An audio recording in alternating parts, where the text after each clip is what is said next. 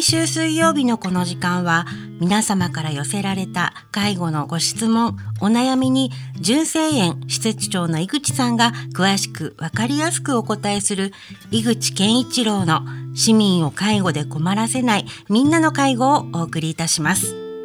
私は番組アシスタントの FM 小田原小山由香子と申します。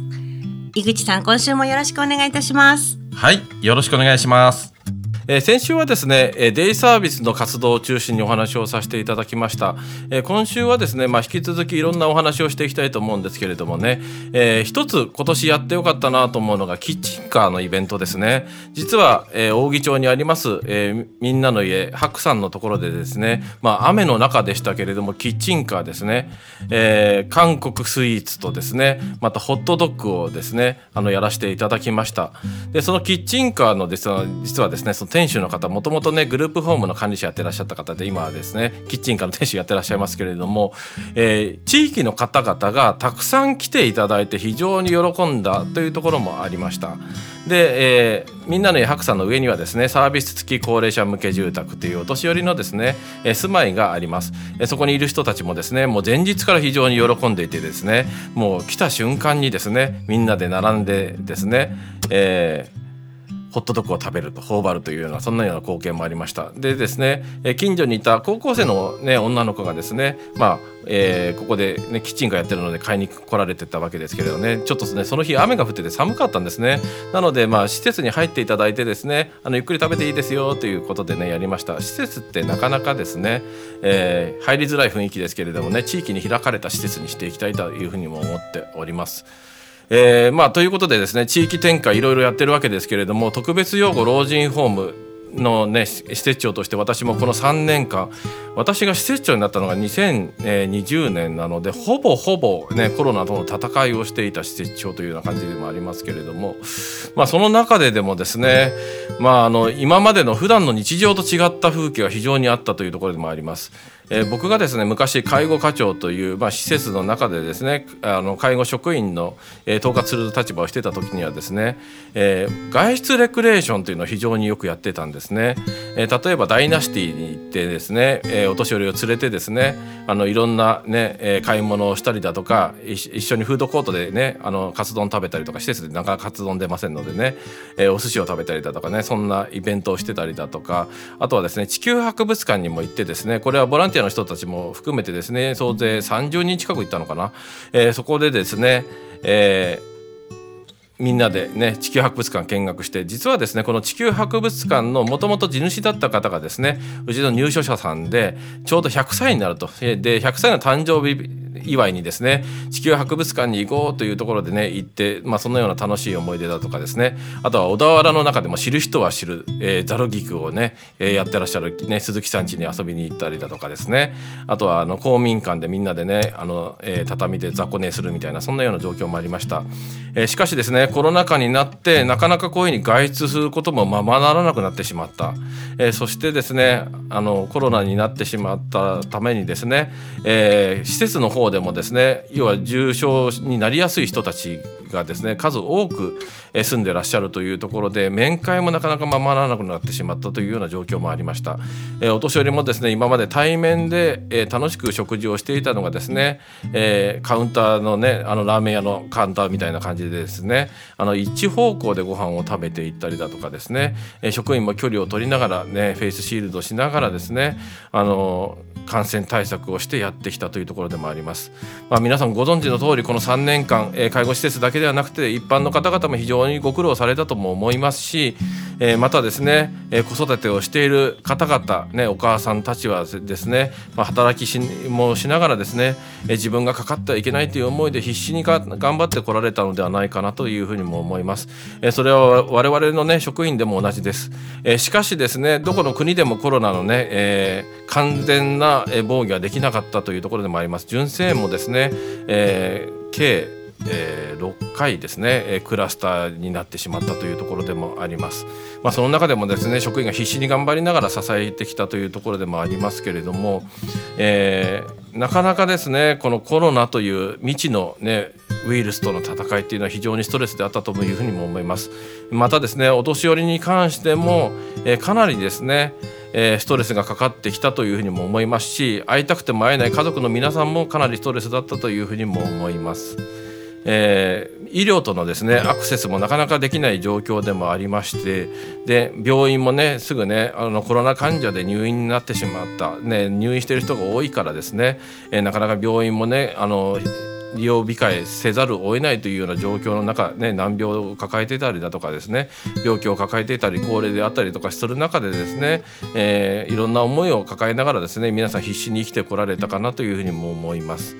で病院の方もですねあのコロナ患者を受け入れるためにですね、えー、なかなかですね体のね、えーと、虚弱な人たちもですね行き先がなくてはいけないということで我々にもですね支援をお願いしてですね受け入れ先として私たちも、えー、いろんなお年寄りを受け入れてきたというところでもあります。まあ、あの日本もですね高齢化が進んでいる中またこのコロナによるストレスも多分あると思うんでしょうね、えー、うちの施設をはじめですね他の施設でもですね、まあ、この期間ですね、えー、亡くなる方が数多くいたというふうにも思います。えー、そしてですね、まああのえー、ようやくですね、えー、国の方も、まあ、コロナが一通り落ち着いてきたという状況とまたまた私もですねクラスターをいろいろ体験しながらですね、え、症状もかなり軽くなってきてるなというも実感もあります。でその中でですね、え対面での面会を再開しようということで3月からですね純正園ではですね、え対面での面会をしました。やはり我々はいつもね家族と同等な、ね、家族のようにケアをしていきたいというふうに思ってはいますけれども、え家族という存在というのはお年寄りにとっては特別な存在であります。で、ね、お年寄りだけではなくてですね、え家族はみんなにとって特別な存在ですよね。なので出会えた時のこの喜びを分かち合うこういうような風景がですね日常茶飯事当たり前に戻ってきたということが私にとってもとても喜びでもあるかなというふうにも思っています。でですねまあ私たちの純正園でもですねまた新たに新しいスタッフをたくさんね、えー、受け入れるというところでですね、えー、新卒者の職員さんたち、ね、キラキラの若者たちがですねまた新たに、えー、ねえー、入植されるというところでもございます。そしてですね、えー、ミャンマーから来たね外国人の子であったりだとかベトナムだとかねいろんなね各国から来るね、えー、子たちもたくさんね、え元気に働いております、え先日ですねとても嬉しかったのは、え韓国にですねもともと韓国人の方なんですけれども韓国の大学を卒業してですね1年間うちにインターンシップで来られたねえー、学生さんがいました、えー、その方がですねまあもうあの5年前ですね、えー、うちをですね卒業して、まあ、韓国に戻ったんですけれども、えー、日本に遊びに来ましたっていうところで純正に一番初めに来ましたっていうふうに言ってくれたことは非常に嬉しかったですね。でまあ5年のね月日の流れがありますけれども職員たちもねずっといるのでねあの久しぶりに出会えて嬉しいっていうね喜びが爆発したというところでもあります。なので我々のやっている介護は世界ともつながっているという実感でもありますし世界って意外に小さいなというふうに感じもしましたでですね僕がですねせっかく小田原に来たんだから何か好きなもの食べないって話を聞いたんですねそした時にねあのびっくりしたのがね「えじゃあいいですか?」ってね施設長、え、じゃあね私はですね、えー生捨ての、えー、カレーが食べたいです。インドカレー食べたいですって言っていやいやいや日本に来てインドカレーみたいなところで僕はね意外だったんですけれどもいやここのカレー屋さんはとっても美味しくてでねあの私ね日本にいた時にねあのすごいねよく通ってたんですよって話をされてまあこれもグローバルな視点だなって。例えば僕がですね中国に行ったりだとかねあのアメリカだとかね行ったりとかする時はねここでしか食べれないもの食べたいなと思うんですけれども意外にそうではなかったと。思い出の味にを食べたいというところがあったというところもありますね、えー、でも思い返してみれば僕も大学時代はですね八王子にいたんですよ。で八王子にたまに行く時にはですねその学生時代によく通ったラーメン屋さんに行くって未だにやってるんですけどねそのラーメン屋さんね。でねおお兄ちゃん久しぶりだな来たかとか言ってね20年ぶりぐらいに来てね。あよく覚えてますね旦那とかいう話をしながらですね。いや覚えてるよしょっちゅう来てたからねとか言いながらなんか自分自身のその学生時代を振り返るってっていうところもなんか楽しいなとかね、まあ、みんなねそれぞれ違うね方面に行きましたけれどもね少し切なさも感じながらちょびっとですねあの人生を振り返るっていうのも、えー、大切な思い出かなというふうにも思いました。でですねまあ、えー、ね我々の職員たちもですねいよいよようやくですねまたこのコロナが落ち着いてきた中でですね、え海外に行くというところもね視野に入れながらねみんなでね楽しいね、えー旅行をしながらですねまたね楽しいね、えー、民間外交をしながらやっていきたいなというふうに思っております。私もですねまたあのいろいろ、えー、世の中社会が動き始めてきたのでですね、えー、中国に行ってほしいという依頼であったりだとか、えー、5月から6月にかけてはですね、えー、福岡からですね北海道にかけて全8都市ですねいろんなところで講演を行うとかですね、えー、今までねコロナ禍で制限されてきた分ですね、えー、いろんな人たちに地域、えーいろんな地域でですね、えー、お会いできることが楽しみだなというふうに思っております。えー、次回も引き続き、えー、いろんなことを振り返りたいと思います。今週もありがとうございました。井口健一郎の市民を介護で困らせないみんなの介護では、介護に関するご質問、ご相談をお待ちしております。メールは fmo.fm- 小田原 .com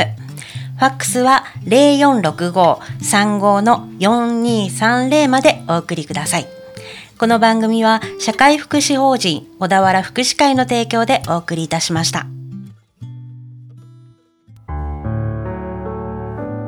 特別養護老人ホーム純正園からのお知らせです。日本の65歳以上の高齢者は3600万人、女性の4人に1人が70歳以上の時代です。そして家族の介護を隠している人はおよそ1300万人いると言われています。特別養護老人ホーム純正園では個別に介護の無料相談会を行っています。特別養護老人ホームへのご入居を考えている方在宅介護の苦しさ誰にも言えない悩みを抱えている方在宅介護で仕事とプライベートの両立に悩んでいる方純正園ではどのような相談でもお受けいたします。介護の専門家があなたの気持ちに寄り添いながら介護が必要なご家族と暮らす生活設計を一緒に考えます。もちろんプライバシー対策は万全です。市民を介護で困らせない。純正園相談室までお気軽にご連絡ください。電話は0465-346001メールは info@ 純正園 .jp です。